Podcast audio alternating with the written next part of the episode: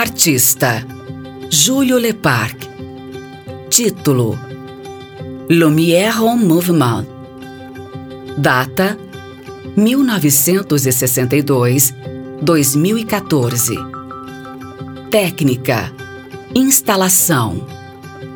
Dimensões 410 por 1182 por 550 centímetros. Nas artes visuais, é possível encontrar linguagens como pintura, gravura, desenho, escultura e também a instalação. A obra do argentino Júlio Leparc é uma instalação, ou seja, ela é um espaço que você pode ocupar. O artista faz parte de uma corrente artística chamada arte cinética, que propõe a ideia de movimento.